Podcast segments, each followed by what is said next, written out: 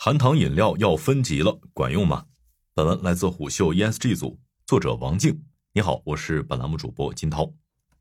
如今，减糖饮料是糖水公司们的另一门生意。他们不仅想包揽大众的快乐，还想让消费者健康的快乐。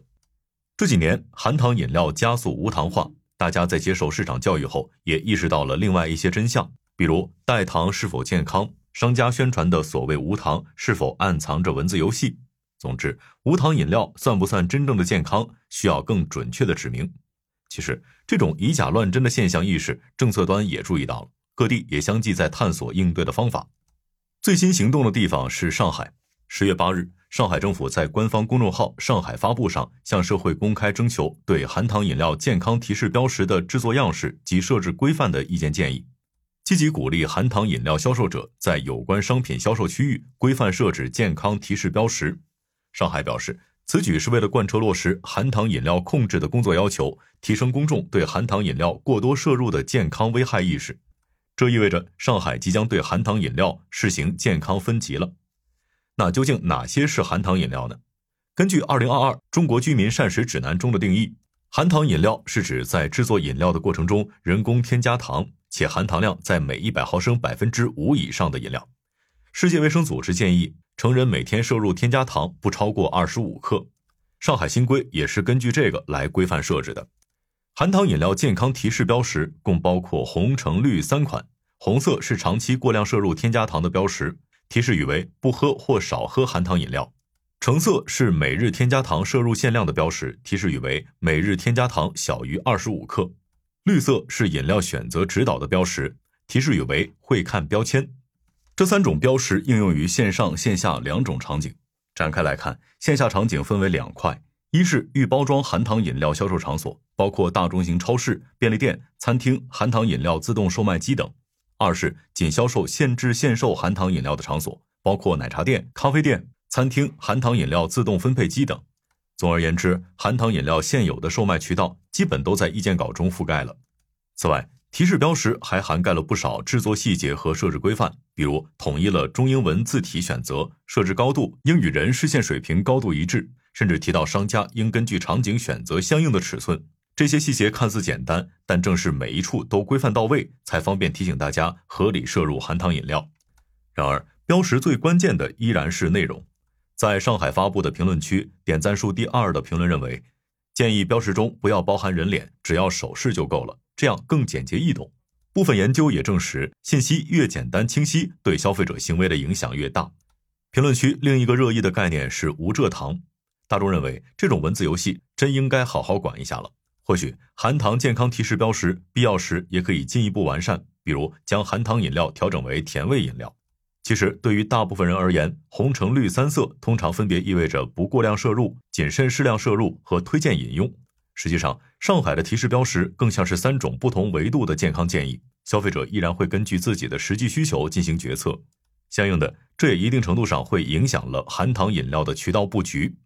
事实上，成人每天摄入添加糖不超过二十五克，这是很难直观量化的。瓶装饮料通常可以通过外包装上的营养成分表计算含糖量，然而这几年火热的新茶饮和咖啡就没这么好判断了。越来越多人会在社交媒体上讨论奶茶、咖啡的卡路里。在小红书宣传新品生咖系列时，星巴克就用上了流行的热量测评。值得注意的是，上海这次在征求意见稿中还特别强调了预包装和限制限售含糖饮料两类。他把目前难以计算含糖量的限制限售饮料同样纳入了控糖范围，并建议商家应用红色标识和橙色标识。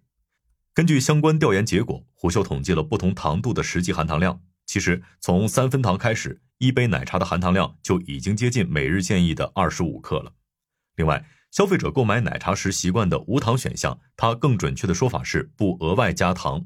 比如，水果茶的水果天然含有一定的果糖，限制奶茶中的糖主要是蔗糖，其次为果糖和葡萄糖，麦芽糖和乳糖含量最低。调研还发现，一百二十二种奶茶样品中。百分之九十三点三标称不额外加糖的样品，实际测得总糖含量都大于二十五克。一直以来，大众有种刻板印象是奶茶不健康，限制限售的含糖饮料也没有预包装饮料类似的配料表规范，它的含糖量有多高，说到底是需要品牌主动公布的。现在种种现象背后的健康趋势，也正驱使限制饮料品牌更透明的公开自己的配料表。十月二十六日，喜茶宣布已经通过喜茶购微信小程序公开了四十多款产品的配方原料、营养成分和原料溯源信息。部分产品在原料详情之外，还包含热量计算和营养成分的检测详情。热量计算以及营养成分检测是不少人更为关心的设置。喜茶在原料的基础上标注了热量，包括蛋白质、反式脂肪酸、碳水化合物和脂肪四者各自的含量。喜茶为了让用户对热量有更直观的感知，还会给出形象的换算，比如月冠一杯一百零三大卡，小于一个苹果的热量。但需要留意的是，喜茶的默认设置是不另外加糖，用户切换不同糖度后，热量会根据选项实时调整。喜茶作为头部新茶饮品牌。公开原料的创新举动毋庸置疑值得肯定，它也是目前原料透明度最高的品牌之一。不过，现在原料详情的观感更接近广告加配料表，比如原料详情并非预包装饮料的配料表，更像是在营销自己的原料有多好。其实，喜茶并不是行业内首个公开配料表的品牌。前段时间，霸王茶姬上线了热量计算器，Blue Glass 和墨酸奶也把优质成分贴在杯身上。不论是喜茶还是其他限制限售饮料公开的配料表，都与严格意义上的营养成分表有些区别。至于含糖量，实际上没有谁直观的标注出来，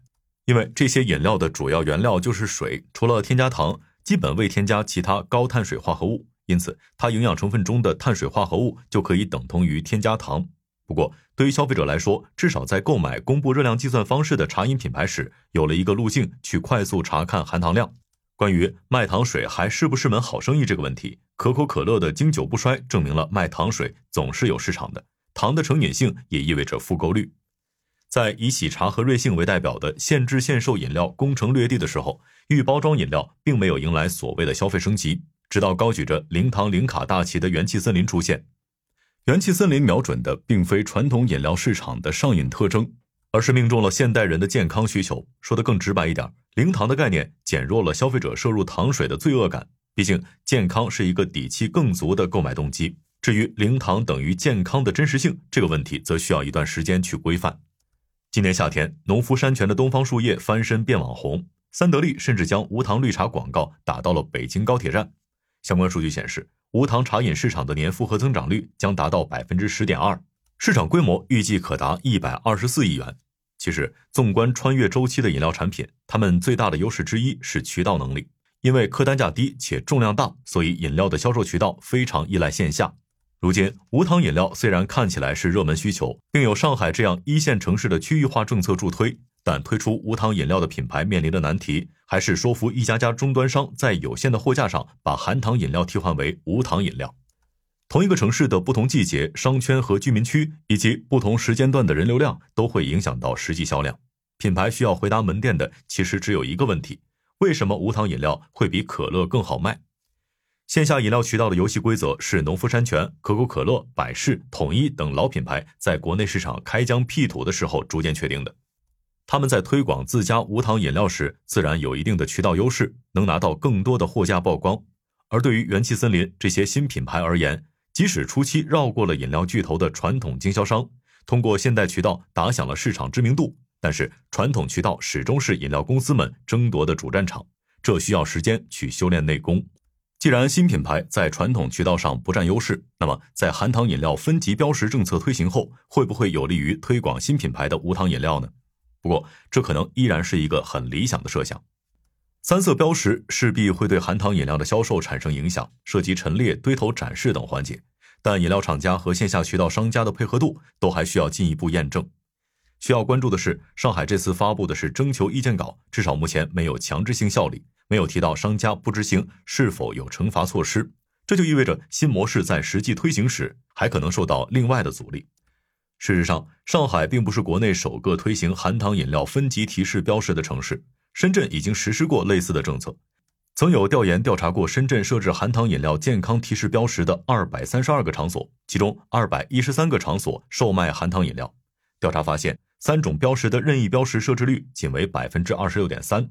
这个调研的一部分结论就是，各销售场所管理者与居民支持度均较高，但场所自觉守法比例较低。所以，即使目前有政策加持，无糖饮料也暂时还不能成为小众逆袭的商业案例。而对他们的生产商而言，兜售快乐还是兜售健康，可能并没那么重要。毕竟，满足市场更迭的需求更重要。好了，以上今天的商业动听，下期见。